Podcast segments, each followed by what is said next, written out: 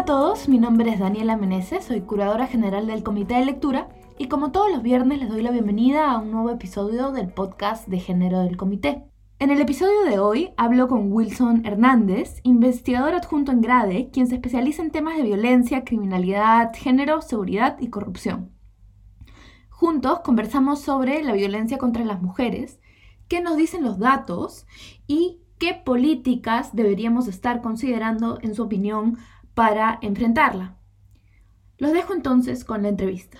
Hola Wilson, muchas gracias por estar en este episodio del podcast de género del Comité de Lectura. Lo primero que te quería preguntar es si nos puedes hablar un poco de las formas que toma la violencia contra la mujer en el Perú. Es decir, por ejemplo, ¿qué tipos de violencia hay? ¿Cuáles son más prevalentes? Sí, es una pregunta que, muchas veces la solemos simplificar, ¿no? Eh, y a ver, digamos, la, la ley 30364 reconoce una amplia lista de violencias en plural el problema, y ese es un poco el problema de la visibilización de este fenómeno, es que a veces es muy difícil medirlas bien. Entonces lo que no se mide termina estando por debajo de la alfombra. Lo que está mucho más visibilizado es el tema de la violencia psicológica, física y sexual. ¿Por qué? Porque tenemos la ENDES, que es la encuesta nacional de demografía y salud, que desde el 2008 nos permite tener un monitoreo bastante bueno, en realidad, de cómo evoluciona la entonces, si, vemos estas tres, estas tres formas de violencia, eh, la primera constatación, y de hecho es algo que la gente casi como que no cree, es que eh, la violencia está cayendo en el Perú. Y estamos hablando de violencia de pareja, y violencia de pareja ejercida por un hombre contra una mujer. Está cayendo a cuentagotas, que eso es, digamos, este, probablemente lo que más importa leer en esta, en esta tendencia estadística. Eh, pero tampoco el panorama es que sea muy bueno. Si nosotros partimos ese promedio nacional por regiones, vamos a tener que las regiones con mejor promedio, por ejemplo, Tacna es una de ellas, o, sea, con violencia más baja, tiene, están a niveles internacionales tal como lo está Uruguay, por ejemplo, en violencia física y sexual. Pero si vemos a las regiones que tienen las tasas más altas de prevalencia de violencia de pareja, eh, estamos hablando de un 15%, unas tres veces más que Tacna. Entonces hay una disparidad bastante fuerte que nos dice que el diagnóstico no es tan simple. Entonces el problema es que cuando miramos los diagnósticos podemos tejer la heterogeneidad que querramos, pero las soluciones no tienen esa misma mirada a nivel de las regiones. De hecho, tenemos, a mí me gusta decir que tenemos, digamos, este, estamos en la era de las políticas, porque estamos creando políticas para todo, lo cual es muy bueno, es una base, pero cómo se transforman esas políticas a documentos de gestión territorial es donde estamos perdiendo muchísimo. Hay estructuras, las instancias de coordinación, de concertación, eh, de coordinación distrital, provincial, pero en realidad son instancias sin mucho peso para aterrizar esos planes. No tienen capacidad, no tienen presupuesto, no tienen una visión técnica del tema.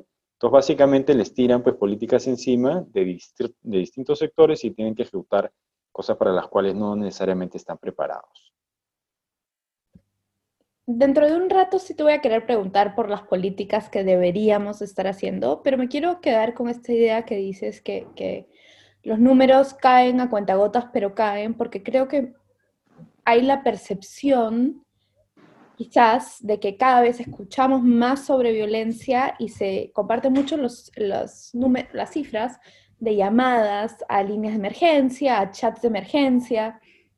¿Me puedes contar cómo eso eh, y cómo el hecho, si no me equivoco, cada vez hay más llamadas, ¿no? ¿Cómo eso se relaciona con que la violencia crezca pero el número de llamadas suba? Sí, digamos que todos los diagnósticos tienen ahora una época pre-pandemia y post-pandemia, ¿no? O durante pandemia. Eh, entonces, hasta antes de la pandemia, lo que pasaba es que la línea 100, que es la línea del Ministerio de la Mujer que recibe llamadas eh, por casos de violencia, estaba incrementando igual su número de, llamadas. Y yo creo que no es necesariamente el mejor termómetro para medir qué estaba pasando antes de la pandemia, ¿no? porque es un servicio que no se conocía y era natural que cada vez haya más gente llamando. Eh, durante la pandemia la historia es distinta, ¿no? y ahí nosotros estamos desarrollando un estudio, justamente Grade y PNUD, eh, con, con, varios colegas más, estamos con Jorge Agüero, con Ayelo Cosubo, José Carlos Aguilar y Denise Ledgar, haciendo un estudio para ver cuál es el impacto de la pandemia sobre la violencia contra las mujeres, a partir del termómetro de la línea 100, el número de llamadas. Entonces, digamos, para contar así en breve, en otro momento podríamos conversar de esto, este, para hacer la historia así cortita, lo que hemos identificado es que primero, en las dos primeras semanas de la pandemia, la violencia cae, pero luego se empieza a incrementar. Y ahí hay un montón de hipótesis que tienen que ver con la acumulación de estrés, tensiones económicas, este, y hay un tema además preocupante ahí que es la, la violencia de riesgo severo ha dejado de ir a la línea. Y todo esto es preocupante porque especialmente en los dos primeros meses de, la cuarentena, lo que tuvimos es que los servicios esenciales cerraron, centros de emergencia mujer cerró, las de MUNA cerraron, digamos, tenían como que un, grupo de emergencia que operaba, pero en la práctica estaban cerradas.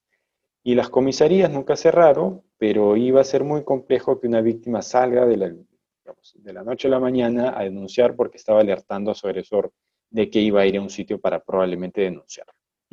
Eh, entonces, en ese contexto, la línea 100 se convierte en el mejor termómetro para medir qué cosa estaba pasando durante esas épocas.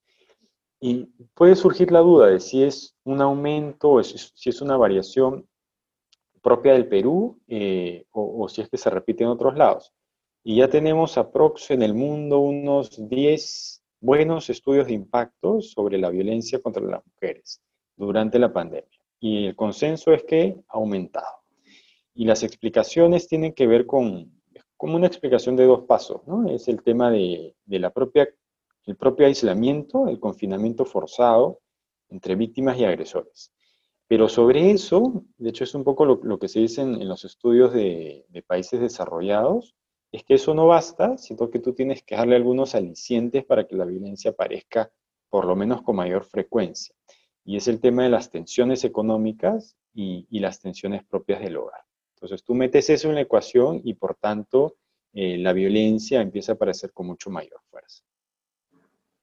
Creo que vamos a tener que, hablar de violencia durante la cuarentena, en un, durante, en el contexto del coronavirus, mejor dicho, en un podcast especial, porque como dices, creo que, que ha alterado bastante de las cosas de las que estamos hablando. Pero quería volver al contexto prepandémico y quería preguntarte em, por tu Twitter, porque en tu Twitter muchísimas veces haces estos hilos muy informativos donde eh, agarras ideas que quizás todos tenemos un poco sin pensar eh, o estereotipos y con datos eh, nos muestras que no están así. Por ejemplo, pienso en que se asocia mucho eh, y esto lo leí en tu Twitter, em, la violencia de pareja con la pobreza. Mientras más pobreza, más violencia. Este, y este es un estereotipo que creo que existe, ¿no? Entonces quería ver qué nos dicen los datos sobre esto. Sí, ahí, a ver, digamos, el tema de fondo es que desde mi punto de vista existe tan poca información y tan poca academia eh, sobre temas de violencia, especialmente cuantitativa, que nosotros hemos creado el sentido común de la explicación de la violencia y en base a lo que siempre pensamos que sucede. Eh, y la información ha estado ahí desde el 2008, que se, que se produce información buena y bastante. Entonces, uno de los puntos esenciales, creo, para poder atacar el problema es poder entender. Y a partir de eso, claro, lo que yo a veces recorro con estas bases de datos son cuáles son los mitos que más o menos tenemos y si es que son ciertos o no. Y uno va descubriendo cosas que incluso, digamos, son, son percepciones o mitos también dentro de mí. Y, uno de los mitos más comunes es que este es un problema pues, de, gente pobre, y en las clases altas esto no sucede. Eh, y cuando uno analiza la ENDEX, que es esta encuesta del INEI sobre violencia, que puede tener, digamos, sus peros, sus fallas, siempre es mejorable, pero igual es muy buena para ilustrar, por ejemplo, que no hay mucha diferencia respecto al porcentaje de víctimas entre niveles socioeconómicos. El INEI parte en cinco grupos a, las mujeres que encuestan y básicamente hay una diferencia de 15% entre una y otra. Por ejemplo, eh, quienes muestran una mayor prevalencia de violencia son las mujeres en el, en el, tercil, en el quintil medio. Eh, básicamente el, el, quinto que está al medio de la distribución, los que no tienen ni más ni menos. Una aproximación gruesa a clase media. ¿no? Y las de clase alta tienen una prevalencia que está 10% por debajo, aproximadamente, 10 puntos porcentuales, ¿no? no es mucho. Entonces es un problema que está bien, bien disperso, ¿no? Y, y, eso tiene que ver con la imagen que nosotros generamos, creo yo, con un siguiente tema, y es la idea del empoderamiento, ¿no? Porque el dinero te empodera, y una mujer con dinero tiene empleo, puede dejar al marido cuando le dé la gana, se acabó, lo denuncia, es otra vida, ¿no? No necesariamente es así. Entonces el problema es que estas lógicas de empoderamiento y estos mitos también se arrastran a otros temas. Entonces, bueno, ya, no es un problema de clases bajas, es un tema de empleo. incluso hay unos, con los propios datos de, de, la ENDES, lo que nosotros podemos ver es que a lo largo de la vida de las mujeres encuestadas en la ENDES, entre 18 y 49 años, siempre las mujeres que tienen empleo son objeto de violencia mucha más frecuencia que las que no tienen empleo. Y acá la, respuesta, o sea, no es nueva, digamos, la respuesta lo dice la teoría desde hace mucho tiempo, ¿no? Aquellas mujeres que tienen empleo generan un desafío mucho más fuerte a la autoridad masculina. Entonces, por tanto, ¿qué pasa? Represalias, ¿no? Eh, y regresamos entonces a, a, todos los programas de empoderamiento que buscan empoderamiento económico, a secas, que no tienen que ver con violencia, pero también los empoderamientos que están orientados que deje a, su pareja violenta. Y, la conclusión de los estudios que evalúan estos programas es que si tú no le incorporas un componente de género a los temas de empoderamiento de las mujeres y trabajas particularmente con, los, con las parejas, o sea, con los hombres, lo que tú vas a ocasionar es que esa mujer se empodere, sí, en efecto, porque tu programa funciona, pero regresa a su casa y se encuentra con el mismo hombre, con la misma agresividad y una mujer que lo puede desafiar. Eh, y es por eso también eh, que durante, hay un trabajo de Jorge Agüero que a mí siempre me, me, choca mucho, ¿no? porque lo que él evaluó es qué pasa con la violencia alrededor del Día Internacional de la, de la No Violencia contra la Mujer y el Día de la Mujer. Y lo que él haya es que alrededor de estas fechas aparecen más feminicidios, más atenciones en hospitales por mujeres por lesiones de pareja, más atenciones en centros de emergencia mujer, o sea, todos los indicadores que deberíamos esperar que caigan, por el contrario, en esas fechas donde se trata de revertir y empoderar a las mujeres para voltear el status quo, sucede todo lo contrario. Em, en un rato te voy a preguntar por qué debemos hacer para contra la violencia, un poco que ya has ido por ahí, pero también quería agarrar algo que dijiste antes, que es que eh, o que un poco ya señalaste antes, que es el problema de la información con la que contamos. ¿Qué información nos falta en el Perú para tomar mejores decisiones de políticas públicas sobre violencia contra la mujer? Ya, esa es una pregunta interesante. ¿eh? Eh, vamos a jalar esta frase que, se le atribuye erróneamente a Raimondi, que el Perú es un mendigo sentado en un banco de oro. Eh, y yo creo que el Perú, o el gobierno, el Estado, como sea, es este, un mendigo sentado en un banco de oro de datos. Y digamos, te los enumero. Tenemos la ENDES, tenemos data rica los centros de emergencia mujer, tenemos data fina de la línea 100, tenemos datos de, MUNA, de los del 105. Hay un montón de datos que no se han analizado. Tenemos la, la, la ENARES. Entonces, lo que le falta al Estado es tener unidades de producción de investigación. Así de simple. Y, alguna, y, en, y, en, muchos casos, este, simplemente a jugar con promedios, que es un poco con lo que yo juego en, en Twitter. ¿no? Eh, y el otro pedazo que le falta es hacer evaluaciones de impacto. O sea, tenemos muchos datos ahí sueltos, poco, poco estudiados, pero también tenemos muchos programas sueltos y poco estudiados. Entonces es como que una inercia de programas que, que estamos haciendo porque hay presupuesto, que estamos haciendo porque no hay mejores ideas, que estamos haciendo porque confiamos en que en realidad tienen impacto, pero no lo sabemos. Eh, por ejemplo, digamos, el, el, MIDIS avanza mucho en muchos temas porque entra una tecnocracia muy fuerte que entiende que las evaluaciones de impacto, seguir temas de eficiencia es súper importante para empezar a ajustar tus programas y tus recetas. Eh, entonces, digamos, en términos de qué cosa falta, eh, siempre va a faltar más recojo de datos, pero si yo tuviera que tirar una bala, digamos, para poder hacer algo en el 2021, yo diría, evaluamos, evaluemos lo que estamos haciendo y sobre eso veamos qué cosas se puede mejorar. Y sobre lo que estamos haciendo, ¿qué dirías tú, esto me gusta que estemos haciendo y qué dirías tú, esto falta? O sea, ni si, o esto que estamos haciendo ni fregando está bien.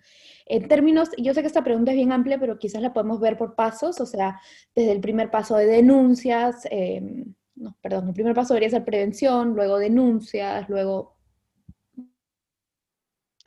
Sí, es una pregunta bien compleja, ¿no? Porque en el Perú hay tantas mujeres que han sido víctimas de violencia que es bien difícil hacer prevención primaria, ¿no? La prevención primaria es, tú previenes en quienes no han tenido el problema, y, son un tercio de las mujeres.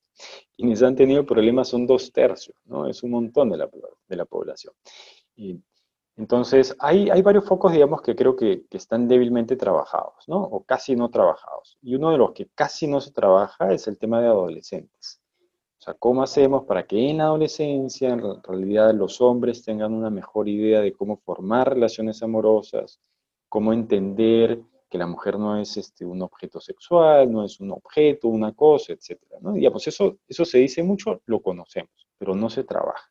De hecho, desde el propio Ministerio de la Mujer no hay un programa focalizado sobre adolescentes masivo y que sepamos que tiene impacto sobre este tema. Entonces ahí es un punto, un punto ausente fuerte. El otro punto, pero que ya mira más al tema de denuncias, es de, ahí voy a mencionar dos temas, digamos. ¿Quién te recibe la denuncia? Es decir, en la comisaría. Y en la comisaría hay un montón de evidencia, como se le dice, anecdótica, de, que hay mucho rechazo y maltrato a las víctimas.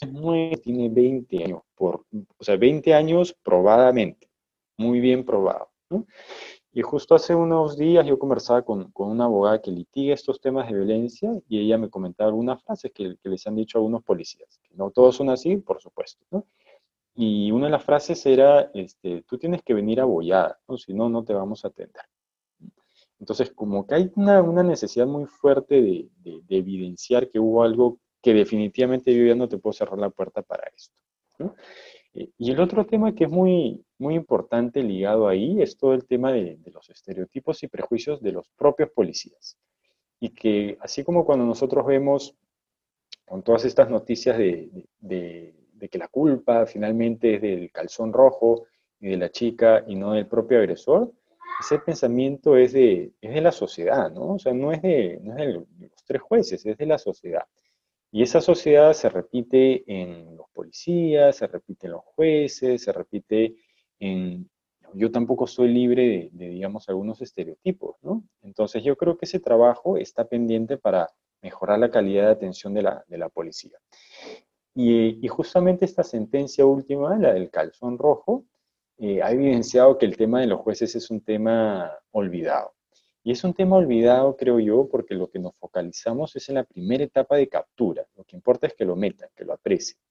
Y es mucho más difícil hacerle seguimiento a la sentencia. O sea, ¿qué pasó con este caso? Porque además, si hoy día sucede, esa persona va a recibir una sentencia probablemente en un año o dos años. ese caso ya se olvidó en términos de los medios de comunicación.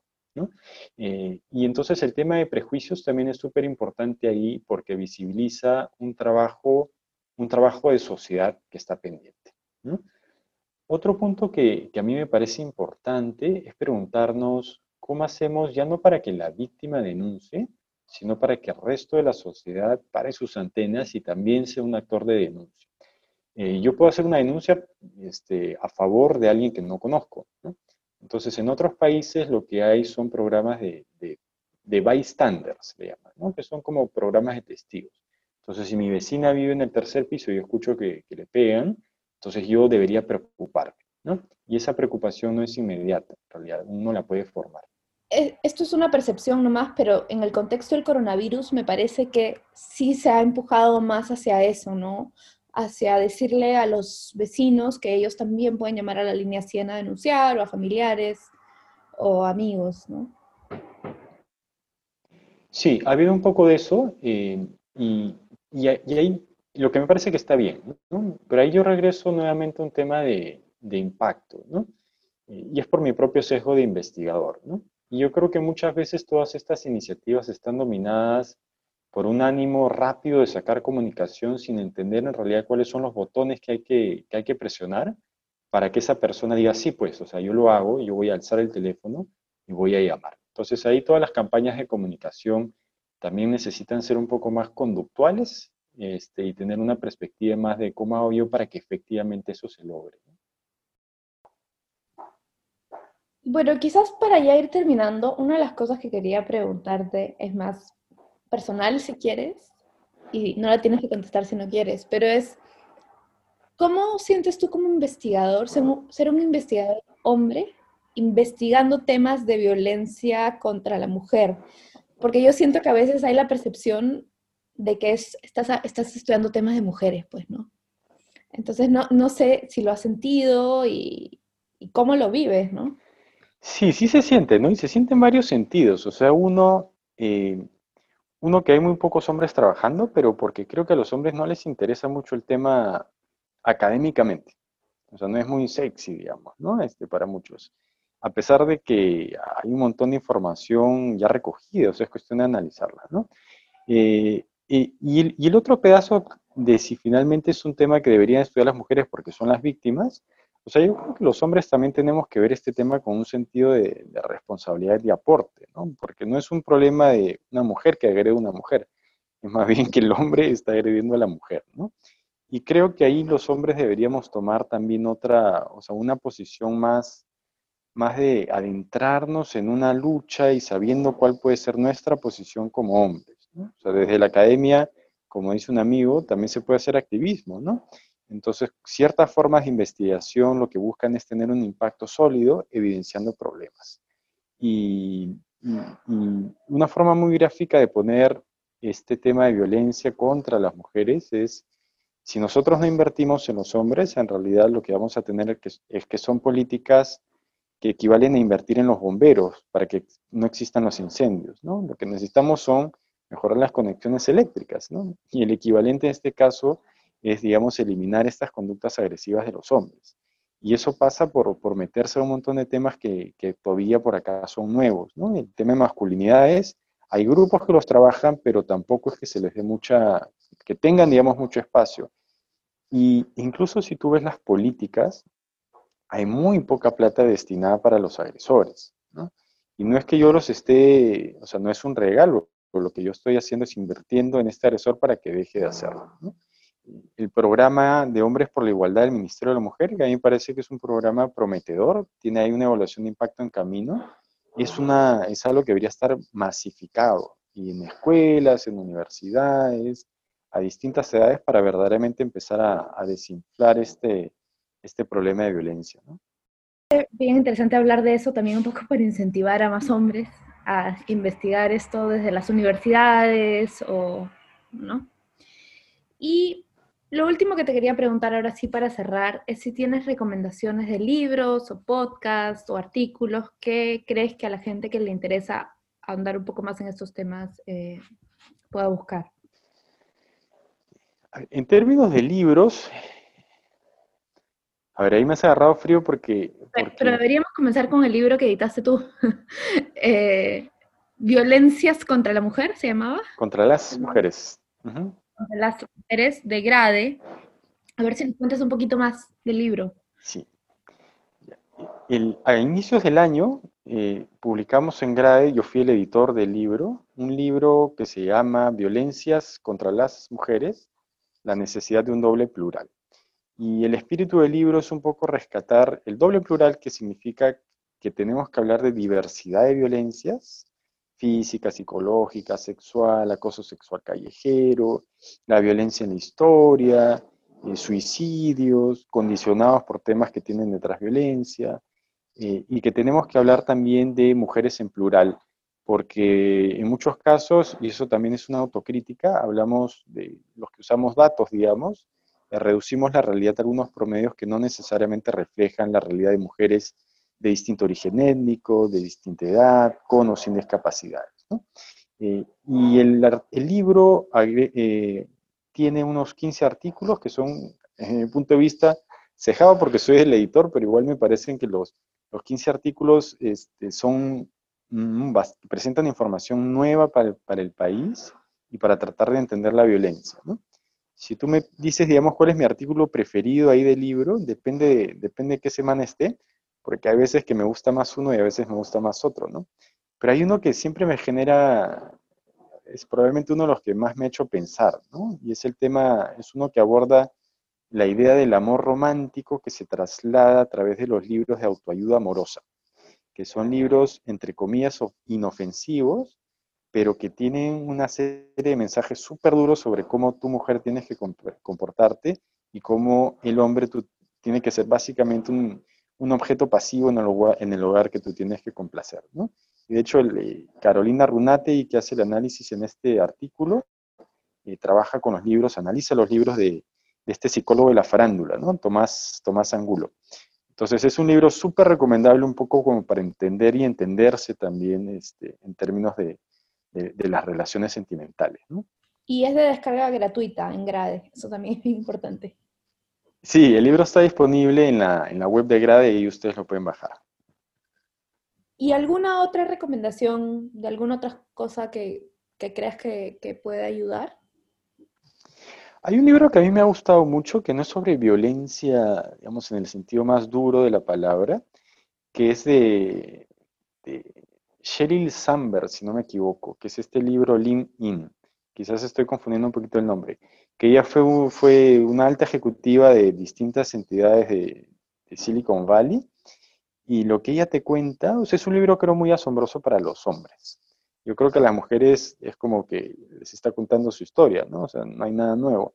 Eh, pero a mí me, me, ayudó muchísimo a entender todos los problemas, desigualdades, retos visibles, invisibles, discriminaciones explícitas implícitas que viven las mujeres.